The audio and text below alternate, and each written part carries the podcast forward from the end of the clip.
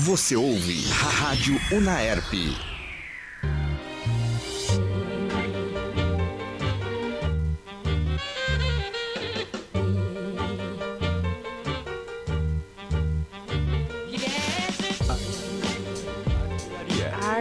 Artelharia. Artelharia. Artelharia. Artelharia. Atiramos arte. Boa tarde, ouvintes da Rádio Naerp. Sejam bem-vindos ao programa Artelharia. Eu sou Larissa Fernandes e estou com meus amigos Marina Parada, Pedro Ferro, Henrique Escher e Daiane Marcolino. Hoje nós iremos falar sobre uma figura muito importante para o feminismo, uma mulher forte que até hoje nos inspira, Frida Kahlo. Então, vamos falar de Frida Kahlo hoje. É, Vamos começar contextualizando ela um pouco, então. Ela ficou mundialmente conhecida é, como Frida Kahlo, mas seu nome é Madalena Carmen Frida Kahlo Calderon. Ela- o pai dela é alemão, fotógrafo, e a mãe dela é espanhola. Ela nasceu na cidade do, é, numa cidade próxima da cidade do México, em 1907. Ela teve uma vida marcada por dor, sofrimento, paixões e levou nas suas obras as pinturas, eh, as cores vibrantes e a energia do povo mexicano. Antes de descobrir que ela queria ser pintora, ela pretendia fazer medicina e ela estudava para entrar como médica se tornar uma médica. Só que em 1925 ela sofreu um acidente, o acidente do bondinho, que deixou ela paraplégica e ela começou a pintar porque era a única forma dela conseguir se expressar.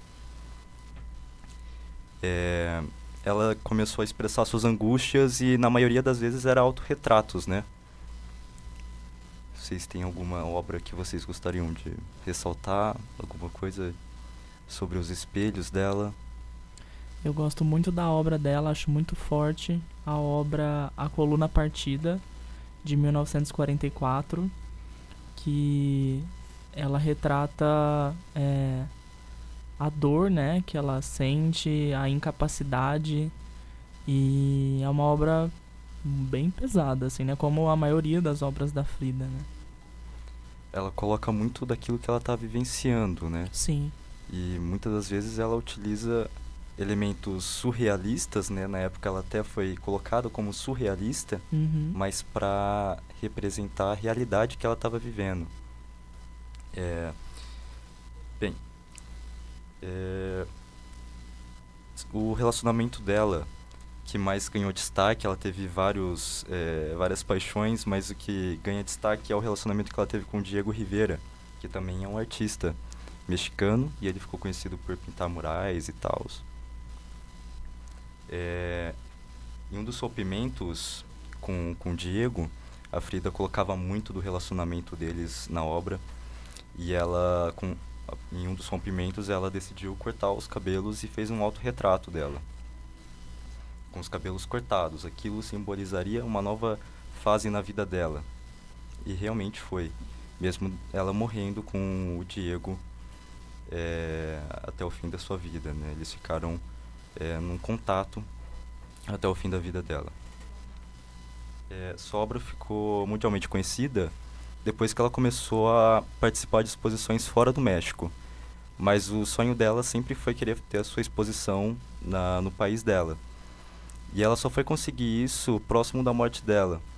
E tem até o vídeo que vocês podem procurar depois, que ela indo na exposição é, carregada na cama dela, porque o médico disse que ela não poderia ir à exposição, devia ficar na cama, então ela contratou pessoas e levaram ela de surpresa até a exposição. que legal. E aí vai para as curiosidades, né? A gente tem curiosidade? Bom, eu vou falar algumas curiosidades. É, a primeira que eu peguei foi é, dos outros retratos, né? Que temos 143 quadros pintados por, por Frida em sua vida e 55 são do seu próprio rosto. Sua justificativa é que ela passava muito tempo sozinha e que esse assunto ela, ela, era ela mesma. É, também vamos falar do casamento, que aos 20 anos, após o acidente, a Frida conheceu o pintor Diego Rivera, que tinha o dobro da sua idade. É, ele gostou do trabalho da mexicana e deu, deu algumas dicas.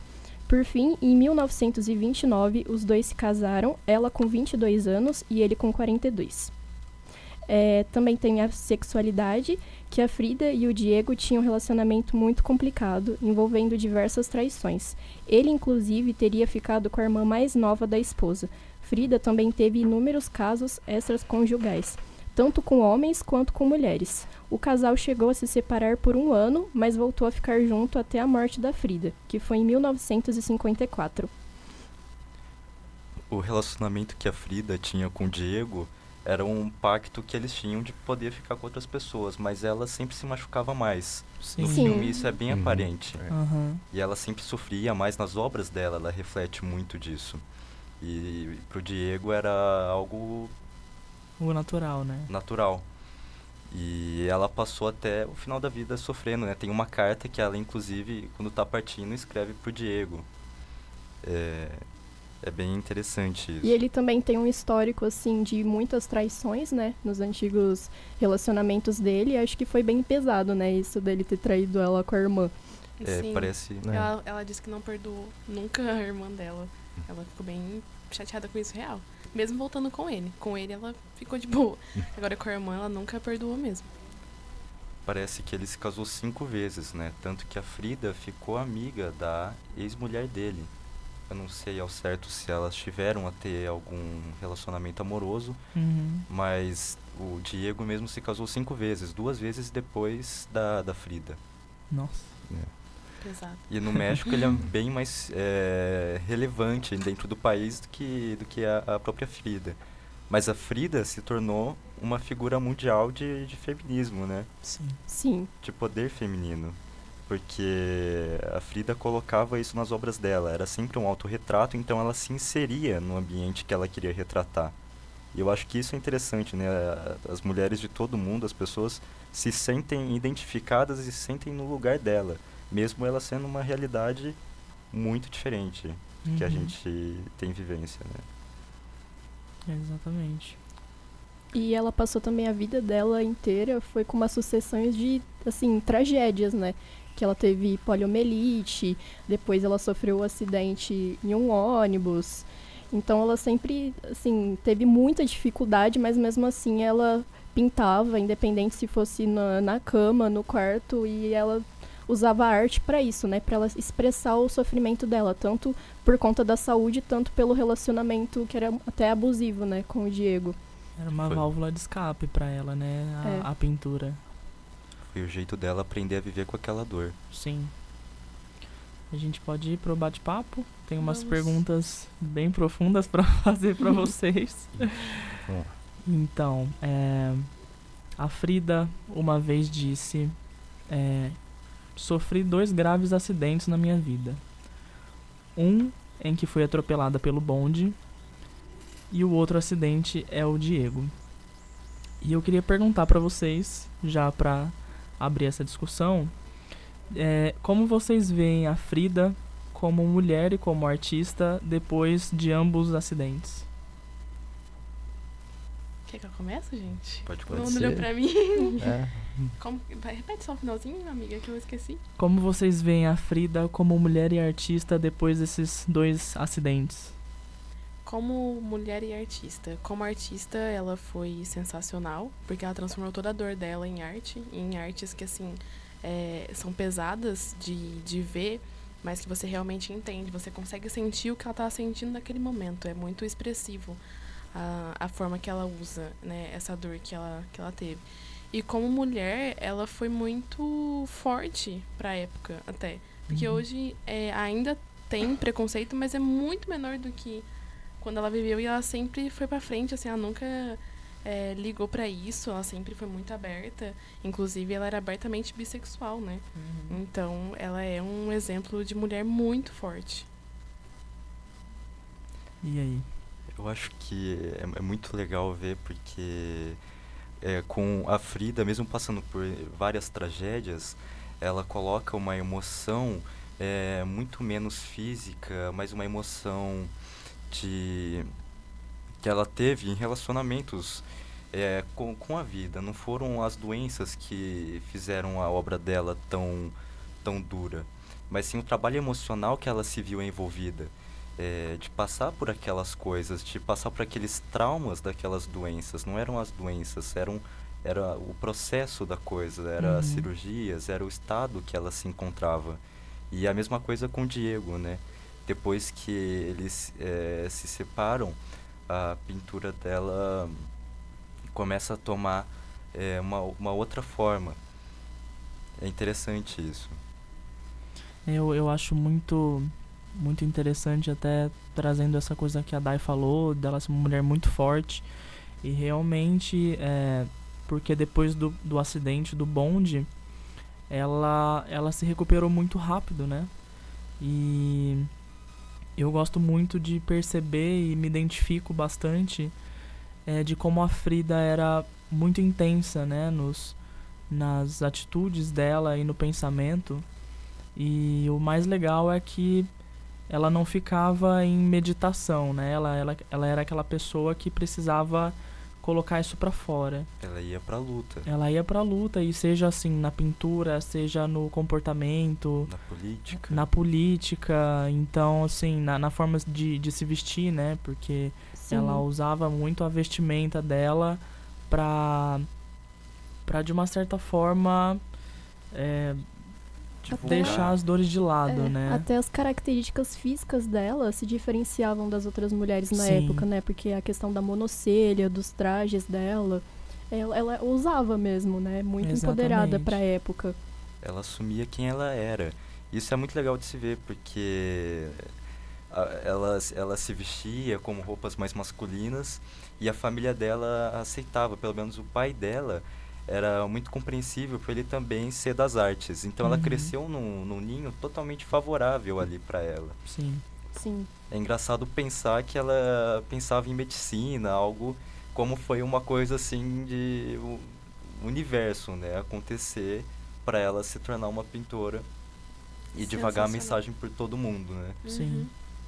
E eu acho muito muito legal as algumas algumas obras dela porque ela tinha muita vontade de ser mãe, né? E ela perdeu acho que três filhos e como ela retratou isso, né? Então são quadros muito fortes e é aquilo que o que o Henrique falou, né? Ela se colocava em todos os quadros, então tinha aquela aquele aspecto surrealista e ao mesmo tempo modernista e em várias em vários fundos, né, em vários backgrounds, mas a Frida tava sempre no quadro dela, né? Assim, E, enfim, acho isso, era o momento que ela estava passando ali. sim, Era como se fosse um congelamento de tempo para ela aquilo. É, e é estranho pensar ainda que foi, visto como surrealista. é, como ainda é muito realista, pelo menos foi para ela. Lá no México tem a, a- o museu dela. Eu não sei se vocês pegaram alguma coisa do museu. não, Não. E é bem legal que é a casa onde ela morou, né? A Casa Azul. Uhum. E ela nasceu lá e passou o fim da vida lá. Tem o Jardim da Frida, cheio de cactos, totalmente estiloso. E ela tinha muito orgulho, né, do México.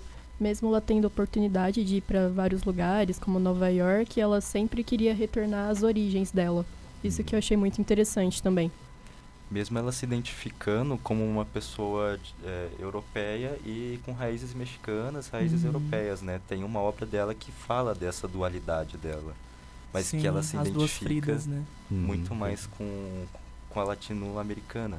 Até porque é, é, ela, quando criança, a a mãe dela, que não tinha uma relação tão afetiva, acabou dando espaço para uma, uma terceira pessoa que, que era nativa e ajudou a criar a Frida.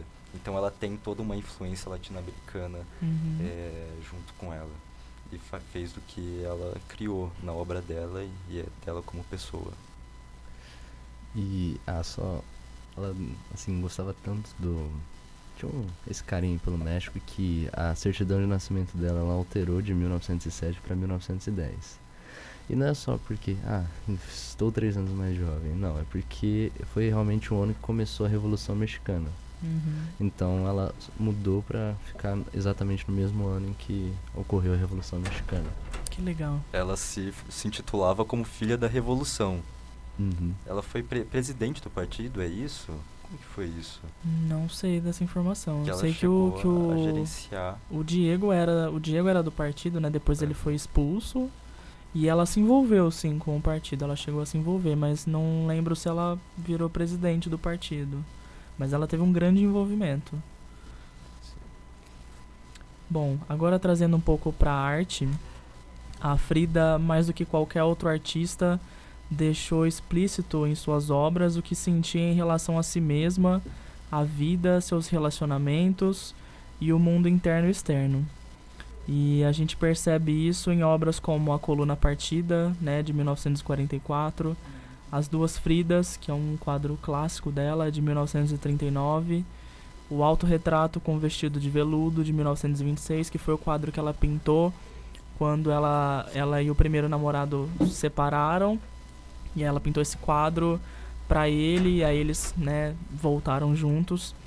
E eu queria perguntar pra vocês é, qual a importância dessa visão artística da Frida sobre o mundo e sobre ela, é, além da técnica de pintura, mas qual a importância dessa visão pro movimento é, modernista? O que vocês acham? O movimento é, modernista como um todo, assim, como como pensamento, né? Porque era a época das vanguardas e tudo mais. E você pode analisar por esse lado, mas é, existia um, um movimento no Brasil também, né? Com Tarsila do Amaral, é, com esses outros, é, esses outros Século artistas, exatamente. E, e a gente pode pegar aí início do século XX, né? Com a semana do da De arte de arte moderna, que se você pegar um quadro da Frida e um quadro da da é, Tarsila? da Tarsila tem muito muita semel- semelhança, né, de cores e tudo mais, apesar de, de serem temas diferentes. Então eu queria saber o que, que vocês acham, qual que é essa importância do, da arte da Frida para esse movimento moderno. Eu gosto muito porque você sai de uma linha que é muito europeia, uma linha muito esbranquecida e você vem para para arte latino-americana e você vê coisas diferentes, é uma perspectiva da vida diferente, porque a luz incide de forma diferente, as coisas vão acontecer de forma diferente. As cores, as formas, é tudo diferente.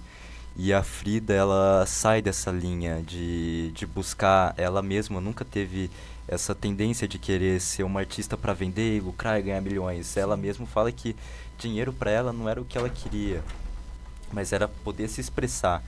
E isso é muito valioso na, na obra dela, porque ela não, não segue esse mercado de arte eh, mundial que havia acontecendo na tentativa de faturar Uhum. as suas obras. Para mim é incrível. E vocês, o que vocês acham? É, indo pro lado que o Henrique falou, de não querer faturar e não pensar realmente no dinheiro, é, é muito importante porque são artes muito verdadeiras. Não tem nenhum realmente objetivo para agradar todo mundo. É realmente o que ela estava sentindo e é real, entendeu? Isso Uhum. que eu acho que deixou ela muito famosa também, porque você realmente consegue sentir. É uma é muito bom. Pedro Lari, vocês têm alguma coisa para comentar? Você tem alguma coisa? Isso, tem alguma coisa? Não, abre. Aquele meme do Batman. É isso. Próxima pergunta. Ok, então seguindo, na década de 1940, quando a classe artística e intelectual mexicana vivia o fervor pós-revolucionário, a Chavela Vargas travou fortes laços com Frida e Diego Riviera, os quais por um tempo se hospedaram na casa de Chavela. Chavela era uma cantora muito boa. Ah, Frida e Chavela fisicamente não consumaram um romance mas poeticamente gozaram de bons afetivos sentires. Um dia, Frida escreveu ao seu amigo e pintor Car Carlos Pellicer. Hoje conheci a Chavela Vargas. Extraordinária, lésbica, ela me inspira erotismo. Não sei se ela sentiu o mesmo que eu, mas eu acredito que seja uma mulher muito liberal. Se me pedir, não duvidaria um segundo em me despir para ela. Frida escreveu diversas cartas para Chavela. Uh, a cantora só falou de sua homossexualidade aos 81 anos na autobiografia E Se, me, e se Queres Saber de Mi Passado. Numa entrevista à televisão colombiana, declarou que era lésbica e reconheceu Frida Kahlo como o grande amor de sua vida. Pesado. É. E a Chavela Vargas era uma cantora já revolucionária para a época, mas só se assumiu publicamente aos 80 anos. Já Frida, assim que conheceu a cantora, assumiu que não duvidaria um segundo sequer para se despir para ela. E eu queria saber o que, que vocês acham dessas declarações da Frida. Se vocês acreditam que foram esses detalhes que transformaram ela num símbolo feminista. Eu acho que esse é um a mais. Acho que é um papel muito importante que tornou ela um símbolo feminista realmente, mas acredito que não tenha sido apenas isso, entendeu? Sim. Eu acho que a coragem que ela teve, o empoderamento que ela teve para se, se, se assumir assim, é que acabou tornando ela. Foi tudo em volta disso realmente que que tornou ela esse ícone que que é hoje em dia, porque até hoje é, tem muita gente que não não tem coragem, existe muito preconceito, então eu não consigo nem imaginar como que na época ela conseguiu realmente fazer Sim. isso e, tipo, tranquila e, sabe? Sem se importar com o que as pessoas iam pensar. Eu sou assim mesmo e Uhum. não posso falar palavrão, mas é isso. É, ela tava sendo ela. Fico me perguntando por que, que a Frida ficava sofrendo pro Diego, né? Sim, eu ia falar isso agora, cara. Tipo, eu tipo muito mais as duas do que ela e o Diego. Quem é Sim. Diego na fila do pão, né? É isso, acabou? Que... Achei que você ia falar mais. Eu também, Também achei. achei. Você ficou com É, uma cara de sei. maçaneta sensacional. Qual é a cara de uma maçaneta? Eu não- nunca vi. cara de. Ah, não sei explicar. Nunca parei pra olhar pra uma maçaneta. cara que o Nossa, você tem uma tava. cara. Eu me sinto lisonjeado. Depende, se for uma maçaneta de porta de gente rica, vocês já viram? Aquelas Ué, maçanetas, tem até, fala É, até com você. pode até ser. maçaneta. Uma maçaneta barroca, né? É. Isso, uma maçaneta artística. Isso. Maçaneta, todo mundo bota a mão, tá bom, né? ok. ah, Eu acho que a, que a Frida se tornou um ícone feminista porque o feminismo tem a ver com isso, né? Você poder ser quem você é. é, e Então só dela assumir isso e enfrentar é, aqueles, aquelas tradições, assim como ela fez na obra dela, ela também fez na Frida, né? Em quem Uhum. ela era. É, E eu acho que isso é, pra mim, pelo menos, é feminismo puro. Sim, tá certo. Realmente. Também por, como a Daiane disse, que era uma época muito difícil para qualquer um se assumir alguma coisa, as mulheres terem algum tipo de voz, né? Então, ela é um grande marco porque numa época onde nenhuma mulher podia, não tinha poder para falar e ela falou e não, não se importava com ninguém, com o que as pessoas diziam. Então, Uhum. é isso que eu tenho a dizer. Lari? E você, Lani, tem mais alguma Bom, coisa? eu pra concordo comentar? com todo mundo. Eu Acho que isso foi uma das características que tornou a Frida o que ela é hoje, né? Que ela teve uma coragem de uma época em se assumir e em ser o que ela é. Então eu acho isso incrível. Eu fico pensando é, que tem uma, uma dualidade aí, né? Que eu acho que a gente pode até discutir sobre isso. De, de como, ao mesmo tempo, tinha uma Frida super revolucionária e que talvez ela não pensasse nisso, mas era simplesmente quem ela era. E isso acabou virando um marco, né, para o mundo inteiro.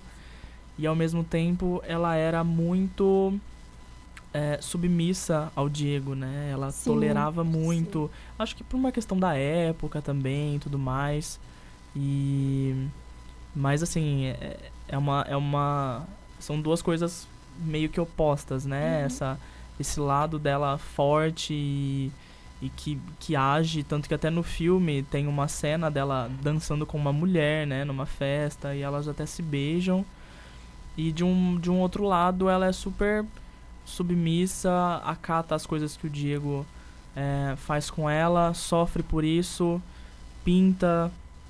E essa é uma maneira de, de se manifestar, mas eu acho que, que a gente tem uma visão hoje em dia sobre isso diferente do que ela tinha no momento ali, né?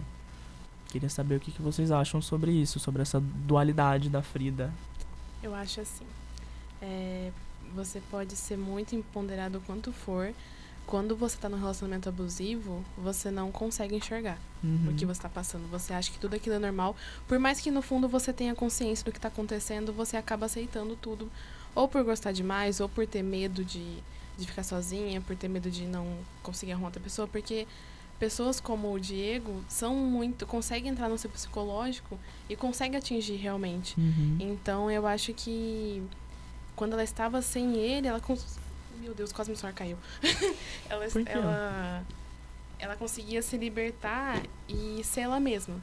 Só que quando ela tava com ele, acabava que ela não conseguia perceber Uhum. tudo aquilo que ela lutava, entendeu? Sim. Eu acho que ela não realmente não tinha noção do que estava acontecendo realmente. Inclusive, tem uma frase que ela colocou no diário dela, que foi a última frase que ela escreveu, ela até já estava doente já, que era espero que minha partida seja feliz e espero nunca mais regressar. Então essa frase diz muito Sim. sobre tudo que ela passou, né? A primeira vez que eu assisti o filme da Frida, eu era mais nova, assim, eu tinha uma cabeça um pouco diferente e eu fiquei pensando nisso, né? Eu falei, nossa, mas a Frida, sendo um símbolo tão feminista e ela era tão, assim, vulnerável no Uhum. relacionamento dela, mas aí eu comecei a ver pro outro lado, né? Que o tanto que ela fez naquela época. Então, o tanto que ela lutou, o tanto que ela quis ser ela mesma, porém com, com esse lado mais frágil de estar num relacionamento totalmente abusivo. Uhum, sim.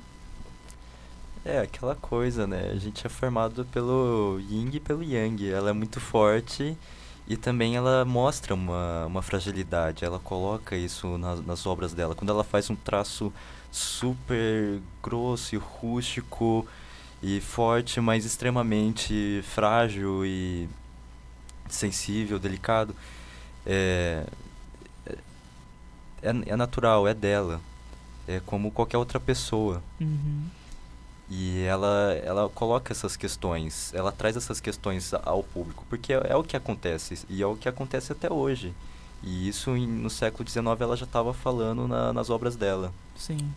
Uhum. Ah, tá. Eu.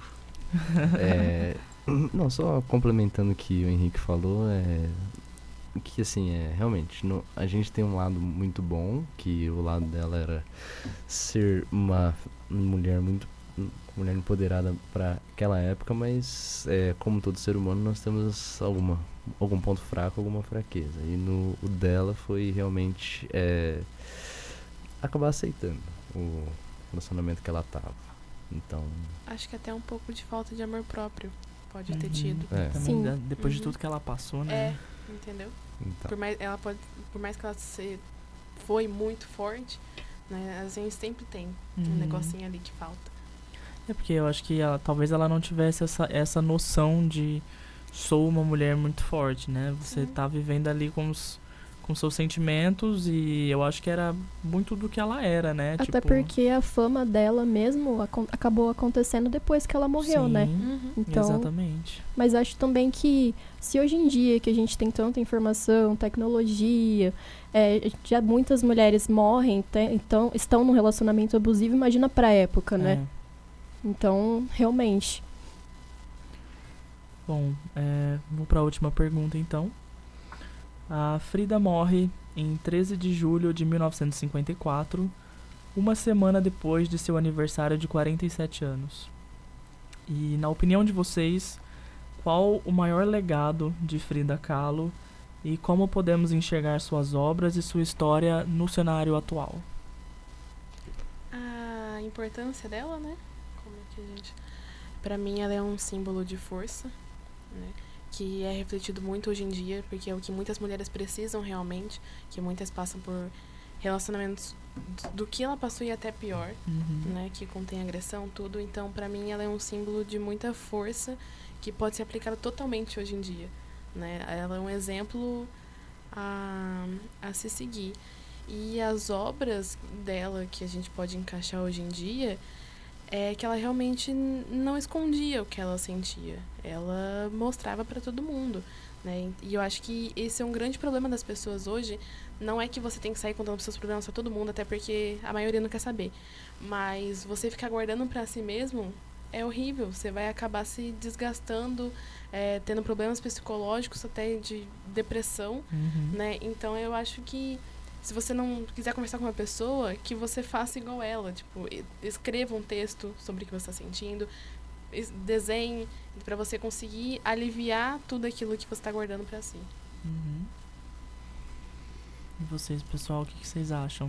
Qual foi o, o legado que a Frida deixou e como vocês veem é, todo, todo esse, esse, esse período Frida nos dias de hoje, tanto político quanto pessoal, enfim. Olha, eu acho que a Daiane falou tudo praticamente. Ai, obrigada. É, mas eu não sei, Fico sei que eu posso sem palavras. não sei nem que eu posso Ai. acrescentar mais. Ela, Eu não sei se tá me elogiando ou se você não quer falar mesmo. não, realmente tô elogiando. porque Ah, Você falou tudo. Então. Eu acho que a Frida tran- transpassa, ela transita os ambientes e ela continua é, aqui é, representando é, todo, todas essas coisas ruins que a gente passa é, por, é, por onde a gente vive. Uhum. É, nós, como latino-americanos, nos iden- identificamos mais ainda é, pela questão cultural, pela questão é, histórica.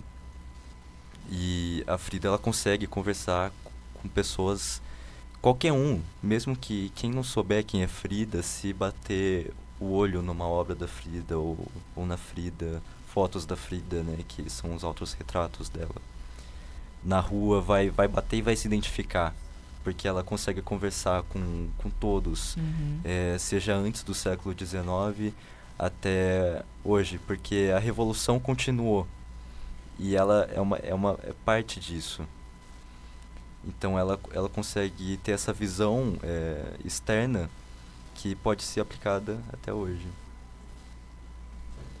Eu acho muito, muito legal perceber pelas obras dela, né? Não só pela biografia, mas os assuntos que até hoje a gente não, não fala muito bem sobre, ela, ela levantou esses, esses, esses assuntos pintando, né? Então a questão do aborto, né? Ela teve três abortos é, espontâneos e, e ela, ela retrata isso em uma obra dela, e é uma obra muito forte, aliás. É, junto com isso, a grande vontade de ser mãe e, e não poder, né? E ela também retrata isso nas obras dela. A, a dualidade, né? Que é a obra As Duas Fridas. E a, a questão que, que o Henrique falou sobre ela se identificar com o povo mexicano, mas ao mesmo tempo se identificar com o povo latino-americano e sua cultura. E como era muito claro a forma dela de se vestir quando ela ainda estava de cama, é, sempre que, que, digamos assim, quanto maior era a, fraqueza, mais coisa ela colocava, sabe, na, na roupa. Então ela estava sempre com roupas muito coloridas, com colares, com brincos. E aí era, era, era muito interessante ver isso, né? Porque é, a tendência, se você for pensar, uma pessoa que tá triste é usar menos possível, né? Mas ela não, ela, ela fazia justamente o contrário, né? E.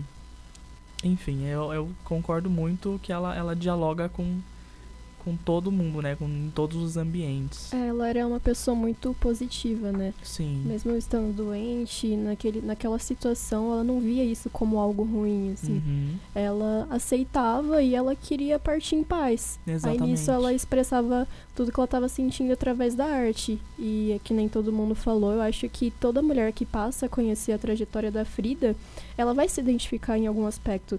Seja na força dela, seja na nela sendo vulnerável no relacionamento com o Diego, mas mesmo assim é, estando bem ali, tentando, lutando. Uhum. Então acho que isso é muito importante.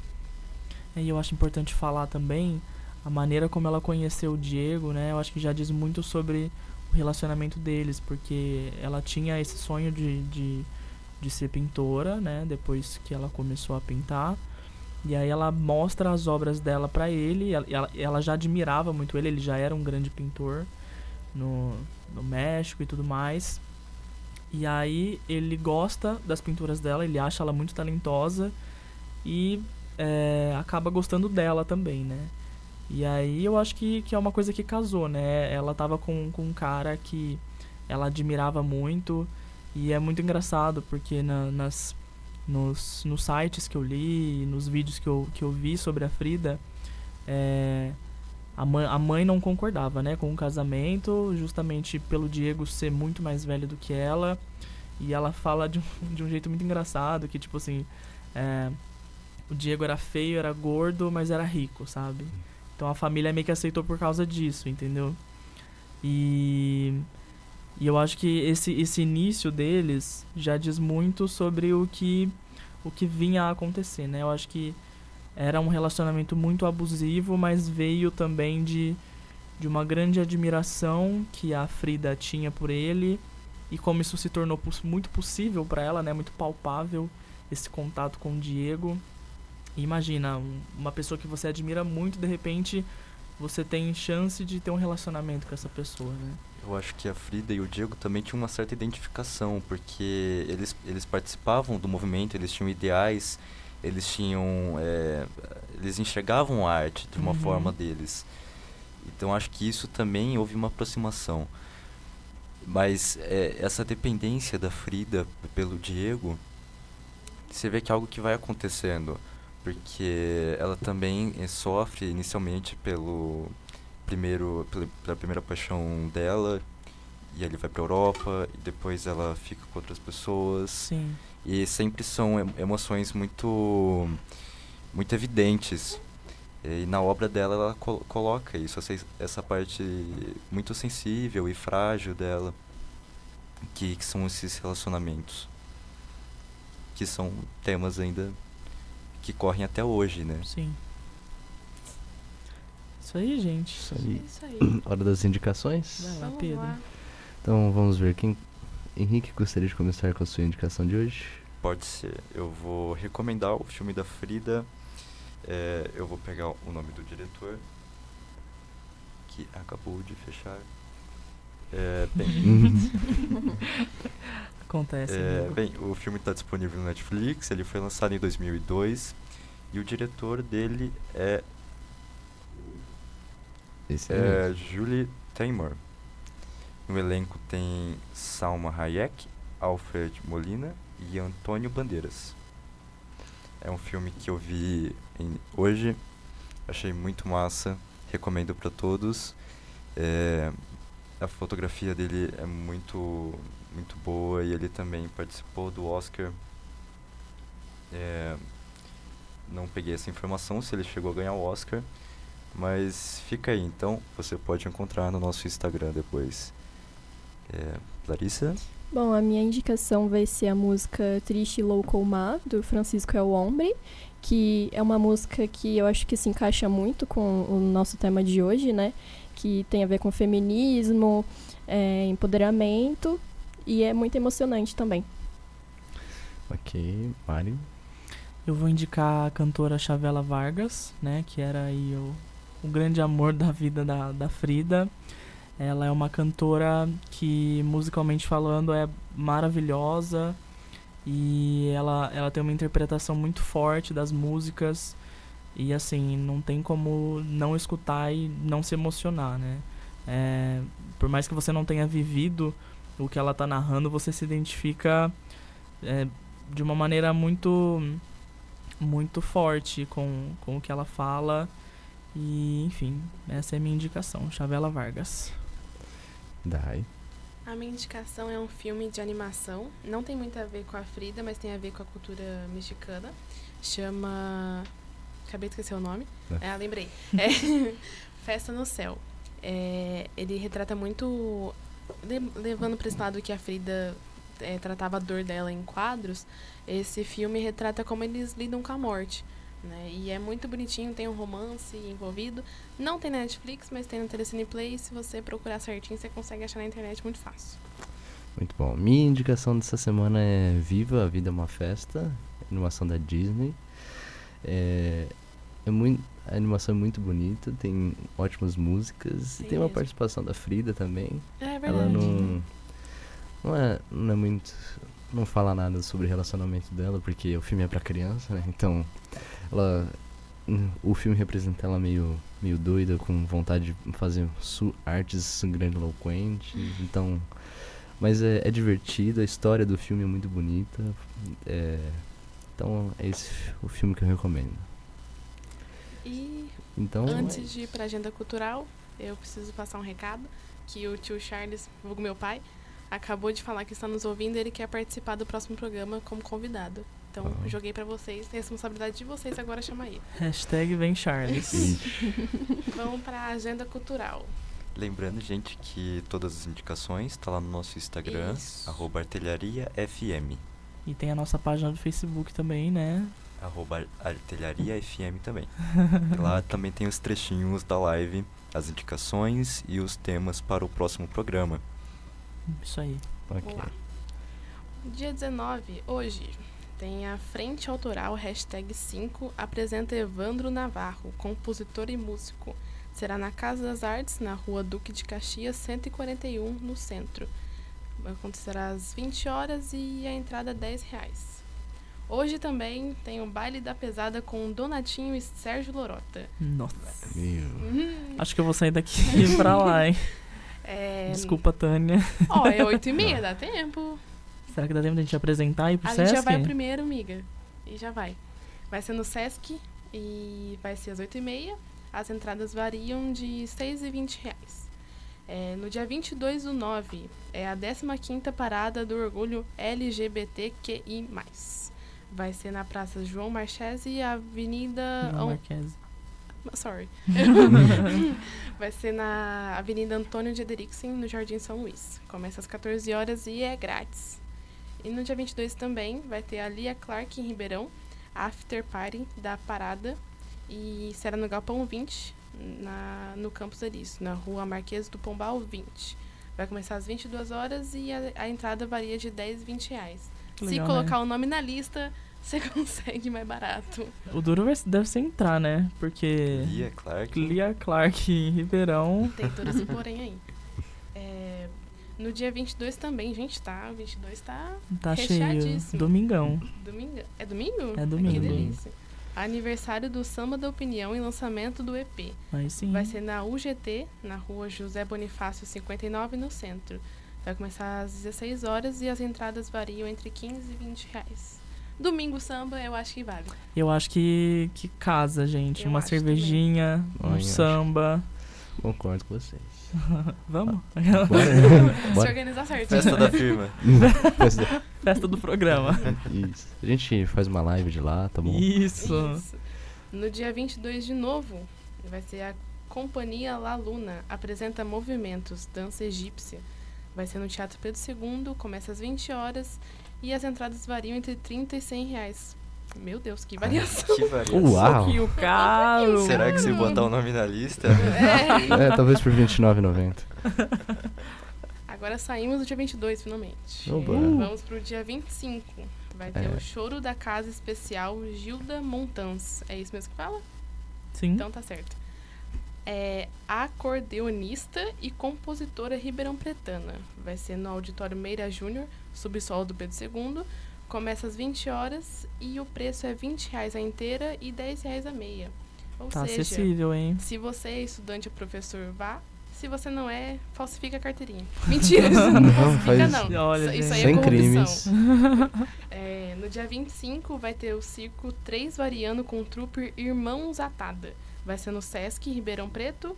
Começa às 19 horas e é grátis. Ou seja, Vai Sim. lá pro circo.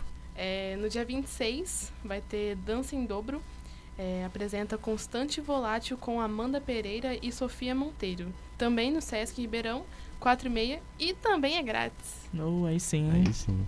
Acabamos por hoje. Vamos por João, hoje. você quer falar alguma coisa? Ah, é, tem o É. João, verdade. Gente, Só, só duas notinhas. Convidado especial de Joãozinho. João Pala, nosso produtor. Boa noite, boa noite aos ouvintes do Artilharia. Vamos lá. É, da Gilda eu já tinha separado aqui, mas você já falou, então beleza, vai outro. É, dia 21, só puxar aqui um pouquinho, rapidinho. É, dia 21 e 22 de setembro, das 10 da manhã às 18 da tarde, às 6 da tarde, obviamente. É, nós temos repentistas, que são artistas que fazem versos de repente. Eles chegam pra você e falam, ó, é isso, isso. E eles começam a fazer versos, declamar poemas, assim que eles te veem. É uma arte do improviso. Vai ser lá no Sesc Ribeirão e é gratuito. Vai ser em todas as áreas do Sesc. É, dia 21 de setembro tenho a Secreta Obscenidade de Cada Dia, uma peça que faz um encontro meio impossível entre o Freud e o Karl Marx, que não daria pra fazer porque um, enquanto um morreu, o outro nasceu. É, vai ser dia 21 de setembro, às 9 horas, no Teatro Municipal, que fica na- no Alto do São Bento. É, os ingressos variam entre 10 reais a meia e 20 reais a inteira. E por fim, é, nós temos também um uma performance de dança de, organizada pela sul-coreana Yoon Mi An, que ela mistura a tecnologia dos cenários urbanos e o folclore do mundo rural da Coreia. Então, jovens e idosas, elas é, viajam pelo tempo nessa performance. É uma performance que vem é, de outros países, inclusive é um- faz uma turnê aí e tá chegando em Ribeirão Preto. É, vai ser dia 25 de setembro, às 8h30 da noite, no Teatro Municipal, novamente. É, os ingressos variam entre 9 e 30 reais. É isso. Muito obrigado pela sua participação, João. Eu que agradeço. Agora o programa segue com vocês. É isso aí, gente. Agenda Temos, né? Recheada. Temos. Temos. Temos. Recheada, ó. Domingo tem muita coisa pra fazer, hein? Né? Domingo, um samba. Eu topo. Eu queria ir hoje na, no baile da, do Donatinho e do, Então do Lorota, né? Uhum. Mas eu tô, eu tô Vamos não? triste. Eu tô triste agora. Olha, Vai eu Porque- não ter posso né, nem, trabalho representado. nem chamar vocês se pra fosse- ir porque o pneu furou. É, Ah, é então, né? O pneu do Henrique furou. Então, Então. não Quase que ele não veio. Gente, se fosse assim, ó, às 9 horas. Eu saía daqui. A É verdade, vocês têm, vocês têm Ai. aula com a Nayá. Podem ir. Nossa, morte dolorosa. Eu vou pensar seriamente nisso. Vou guardar no coração. Guardar aqui no coração. Obrigado, gente, pelo programa, pela Ah, de companhia. nada, imagina. Sempre que precisar, eu tô aqui. Obrigada, De amiga. nada, querido. Lembrando as beijo. nossas redes sociais, Isso. é Instagram Artilharia FM. Você segue a gente lá e fica ligado para quando começar o nosso programa, toda quinta-feira às 18 horas e também os melhores momentos do programa, as indicações e as principais notícias da semana. Lembrando, arroba Artelharia FM no Facebook ou Instagram. É isso aí. Futuramente um canal no YouTube, né? Futuramente. Assim esperamos. É, Uma beija. Novidades. E tchau, Beijo, Very soon. gente. Beijo. Obrigado. Kisses, kisses.